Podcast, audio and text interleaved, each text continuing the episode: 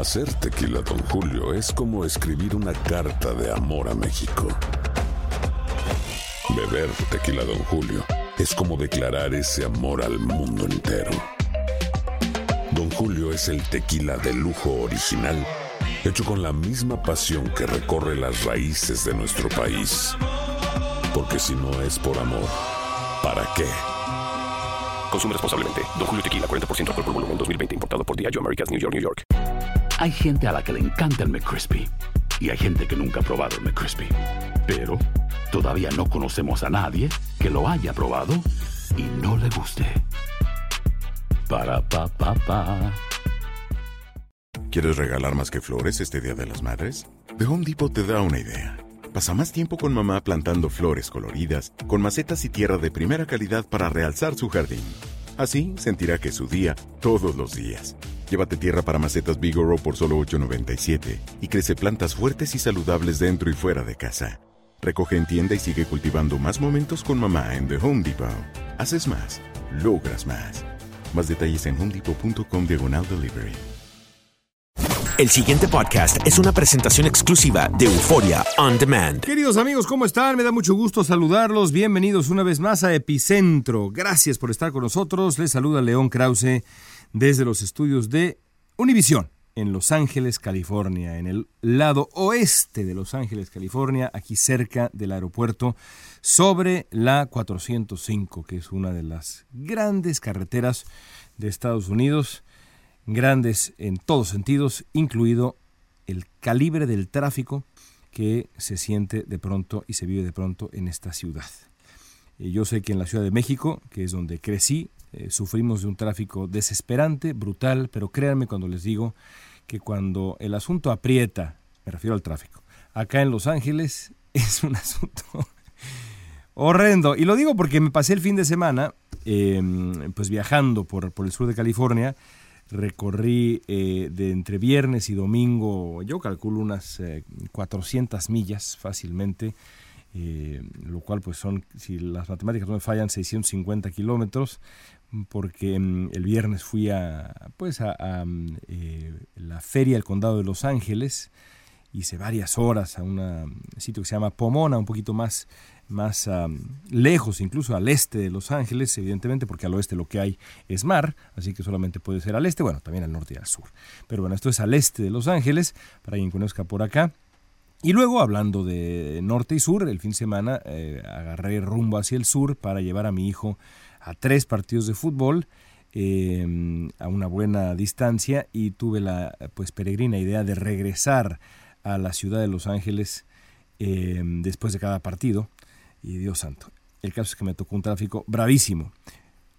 Demos un punto de aparte a este breviario cultural que les ofrezco. Espero no se hayan dormido, pero quería yo compartirles un poquito esa vivencia personal del tráfico que se vive acá en el sur de, California y que es, por cierto, con esto termino, eh, señalado eso como, pues digamos, si no el mayor problema de esta, la segunda ciudad más grande de Estados Unidos, sí uno de los mayores problemas, aunque ahora ha sido ya eh, eh, sustituido en las preocupaciones de la gente acá por la indigencia. Y de ahí me ligo a lo primero que quisiera mencionar en el podcast del día de hoy. Se acaba de publicar en la revista Letras Libres la versión en español de eh, un largo reportaje que trabajé durante varios años acá en el sur de California alrededor del asesinato de cuatro indigentes en el condado de Orange, allá eh, en eh, las orillas del río Santa Ana, cerca de Anaheim, de un sitio llamado Yorbalinda.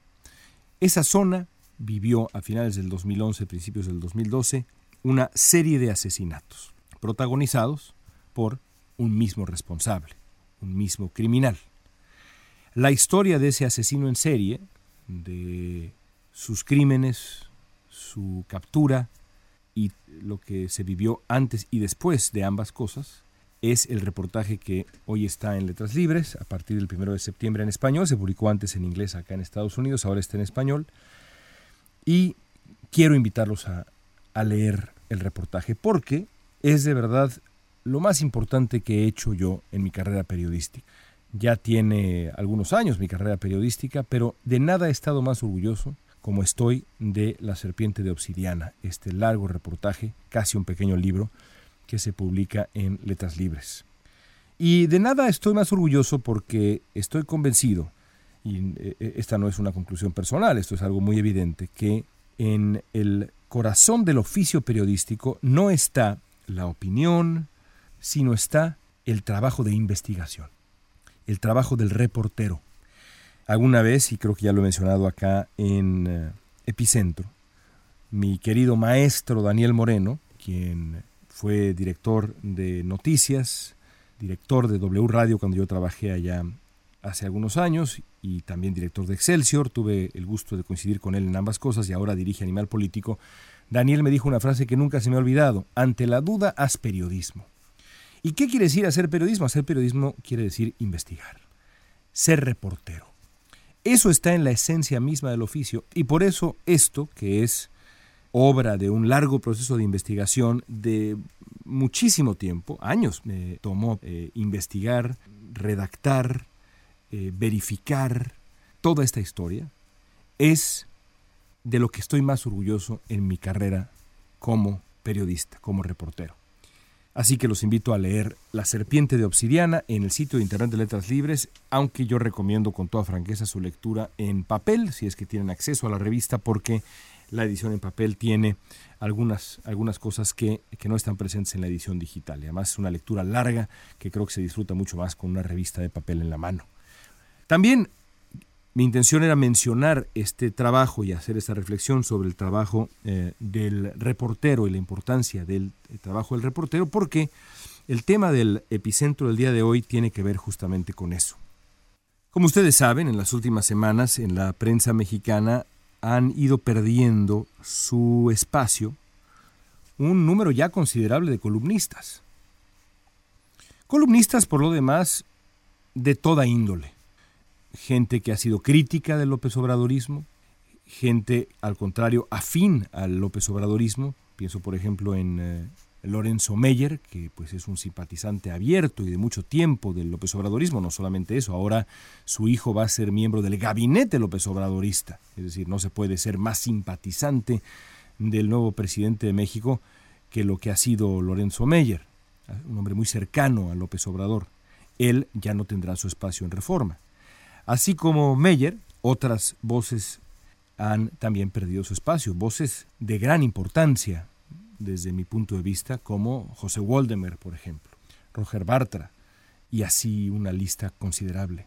A mí me parece, por supuesto, una mala noticia, porque la opinión en esta época, en donde está tan de moda la propaganda y los lectores son tan impacientes con la evidencia, la opinión, la reflexión, la investigación, que luego se vuelve columna de opinión, sirve para dar contexto al lector. Y el contexto es un activo indispensable en esta época tan singular, la época de la posverdad, porque además hay otro fenómeno que es esta suerte de desconfianza eh, frente al juicio de los verdaderos expertos. ¿Cuántas veces no nos hemos topado en redes sociales a gente que en realidad no tiene la menor idea de un tema, pero insiste que sabe mucho del tema y insiste en cuestionar sin fundamento la opinión de los expertos? ¿Por qué? Porque sí.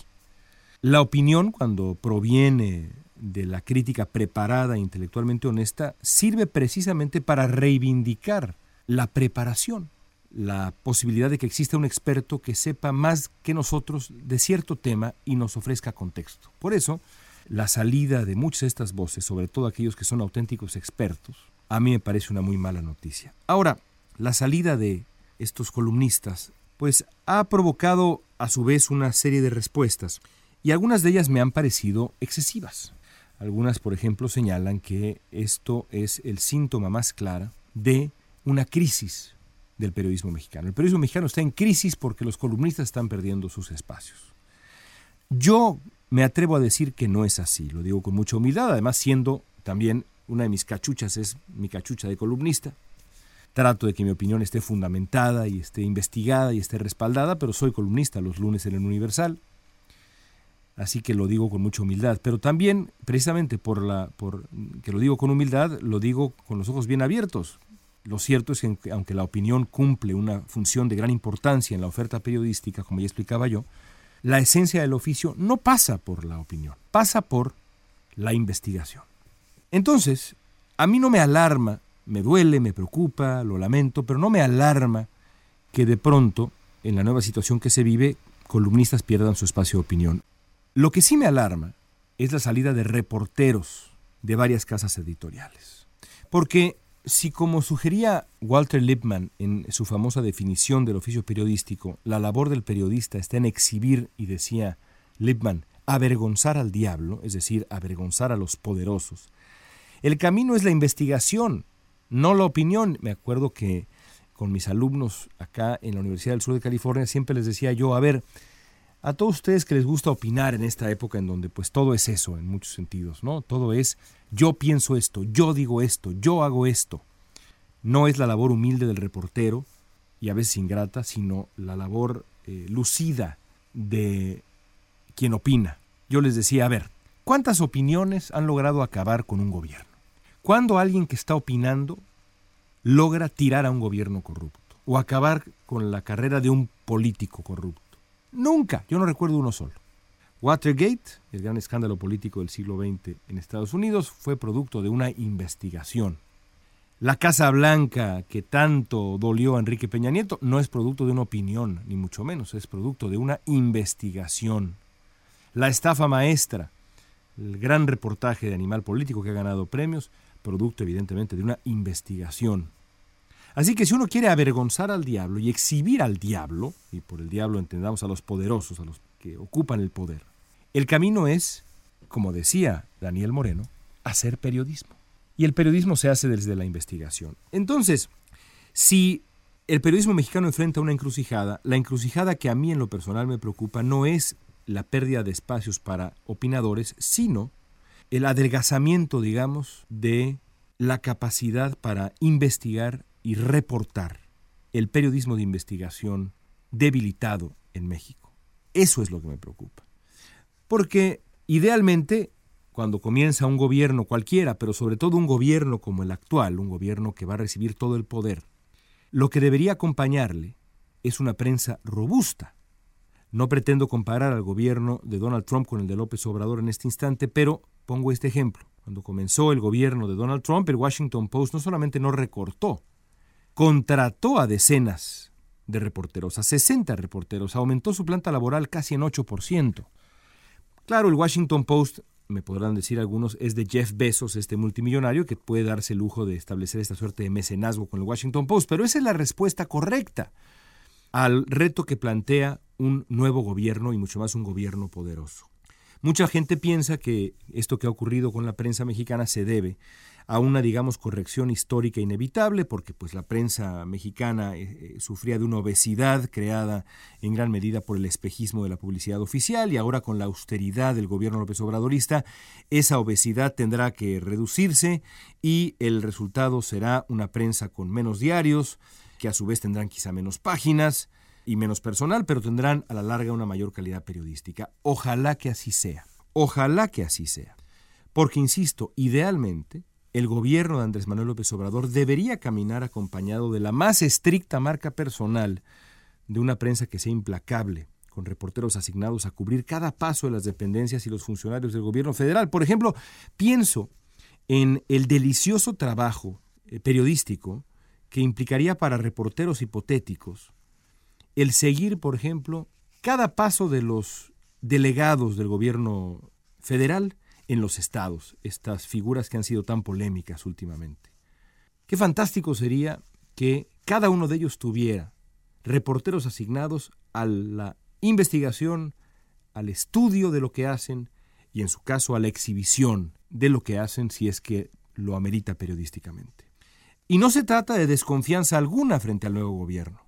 Citando a los clásicos, yo no quiero pleito.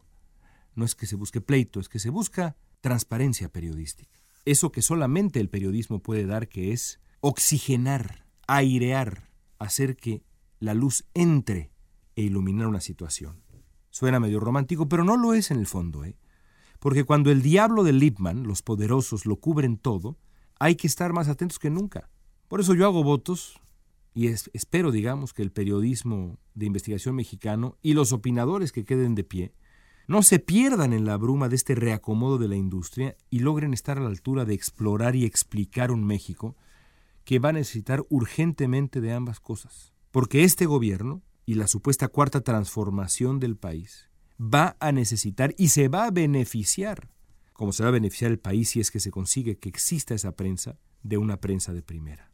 El país le debe mucho a los periodistas valientes de investigación que hicieron lo que hicieron durante el gobierno de Enrique Peña Nieto y también a un número considerable de opinadores que se atrevieron a poner el dedo en la llaga y a decir no, así no, presidente, en México y en otras partes del mundo, hablando de Peña Nieto.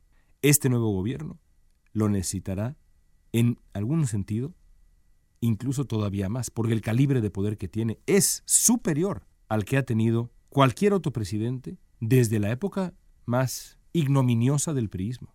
Esa es la realidad. Y precisamente por eso es que se necesita una prensa que esté a la altura. Hasta aquí llegamos con Epicentro, amigos. De nuevo los invito a suscribirse, los invito a regalarnos estrellas generosas en nuestras plataformas, los invito también, por supuesto, a escuchar los otros podcasts que tenemos en Univisión Noticias. Los invito a leer La Serpiente de Obsidiana en el sitio de internet de Letras Libres, letraslibres.com. Y los invito a escucharnos la próxima El pasado podcast fue una presentación exclusiva de Euphoria On Demand. Para escuchar otros episodios de este y otros podcasts, visítanos en euphoriaondemand.com. Si no sabes que el Spicy McCrispy tiene Spicy Pepper Sauce en el pan de arriba y en el pan de abajo, ¿qué sabes tú de la vida? Para, pa, pa, pa. Ahorra más en JCPenney, más tu oportunidad de conocer a Shaquille O'Neal. Este sábado 4 de mayo todos ganan durante la entrega de cupones de 10, 50 o hasta 100 dólares, solo en la tienda mientras duren. De 11 a.m. a 1 p.m., los miembros de JCPenney Rewards tendrán una oportunidad exclusiva de encestar para conocer a Shaq. Habla con un asociado en la tienda o visita jcp.com y conoce más sobre la jugada. JCPenney, vale la pena. Cupón válido el 4 de mayo en selección de estilos. Entrega de cupones solo en la tienda para mayores de 18 años. ¿Quieres regalar más que flores este Día de las Madres? The Home Depot te da una idea. Pasa más tiempo con mamá plantando flores coloridas, con macetas y tierra de primera calidad para realzar su jardín. Así sentirá que es su día todos los días. Llévate tierra para macetas Bigoro por solo $8.97 y crece plantas fuertes y saludables dentro y fuera de casa. Recoge en tienda y sigue cultivando más momentos con mamá en The Home Depot. Haces más, logras más. Más detalles en homedepot.com diagonal delivery.